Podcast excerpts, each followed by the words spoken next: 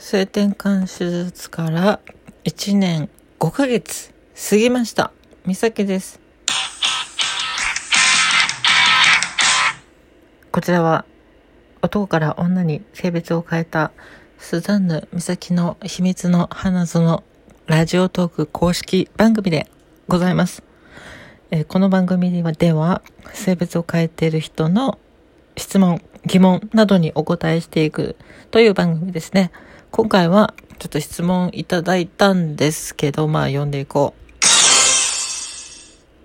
あとはカテーテルつけるんですか？噛んだ。あとはカテーテルつけるんですか？カテーテルを抜いてからおしっこするとき痛み出ないことありますか？ということで。はい。えーこの質問はピーンク質問箱の方からいただいたんですけど、あとはカテーテル。あとはカテーテル。多分手術後はってやりたかったんでしょうね。手術が抜けて、あとはになってますけど、まあいいや。はい。まあ結構性別適合手術をした後のカテーテルとか痛みとか、まあそういった体の状態のこと質問多かったんで、ちょっとまとめてね、代表してこの質問を選んだんですけれども、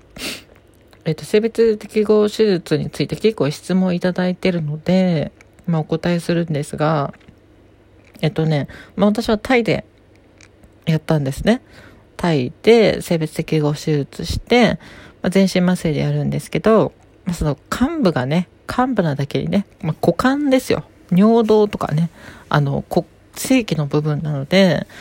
まあ、MTF、男性から女性に体を変える人の場合は、えっとね、おちむちむにカテーテルをぶっ込みまして、多分ぶっ込んだ状態で手術するんですよね。で、その尿道を確保しつつ、まあ男性器をね、女性器に作り変えるっていう手術をするんですけど、まあ男性が聞いてたらうぎゃーって感じなんですけど、うん、手術の動画とか見ない方がいいと思います。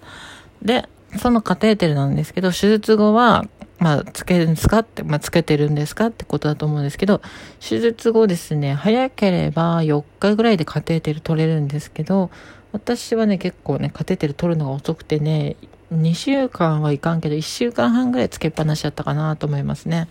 うん。あの、本当は、えっ、とね、退院直後、だから、手術して5日ぐらいで取れるはずだったんですけど、その、カテーテル取る前日にですね、ちょっとした、まあちょっと、なんていうのかな、問題がありまして、あ、違う、あれ、カテーテル取らなくてよかったの取らなくてよかったんだけど、あの、手術して5日ぐらいから、その、おしっこ我慢トレーニングみたいなのが始まるんですけど、そこでちょっとトラブルがありまして、あの、詰まっちゃったんですよね、カテーテルの中身が。中身が、まあ、おしっこと、おしっこのね、固形物とかで詰まっちゃって、結結晶化したのかな？まあ、よくわかんないですけど、詰まっちゃって、一回カテーテル取ったんですよ。で、取ったんだけど、その、尿道がね、腫れてる状態で、またカテーテルつなぎ直しにしたので、その、カテーテル、もう一回入れるときに、まあ、尿道の内側を削ってしまってですね、まあ、それで、さらに尿道炎になってしまったんですよ。で、その尿道炎が完治するまで、カテーテル外せないってことで、さらにそこから一週間ちょい、あの、外すのが伸びてしまったんですけど、まあ、大変でしたね、あの時はね。その、やっぱ尿道炎になって、内側ね、尿道の内側を削ってしまったので、しばらくね、血みたいなのも出たし、治りかけの時はなんか、固形物が 尿道、尿道ってか、その、おしっこバッグに混ざって出てきたりとかして、結構、まあ、ブログに写真上げてるんですけど、モザイクかけた写真上げてますけど、結構グロい感じだったんですよね。で、えっ、と、手術して1週間半、まあ、2週間経つか経たないかぐらいの時に、カテーテル外したんですけど、このカテーテル外す時がおしっこ我慢プレイをしなきゃいけなくて、それがまたすごい大変で、なんかね、外す日は、その病院で外すんですけど、すごいおしっこをめちゃくちゃ我慢して、でその我慢したおしっこと一緒にカテーテル外すみたいな形で、まあ、できるだけ我慢してくださいって言われたんですよね。で、なんかその、そのすごい我慢するのが大変で、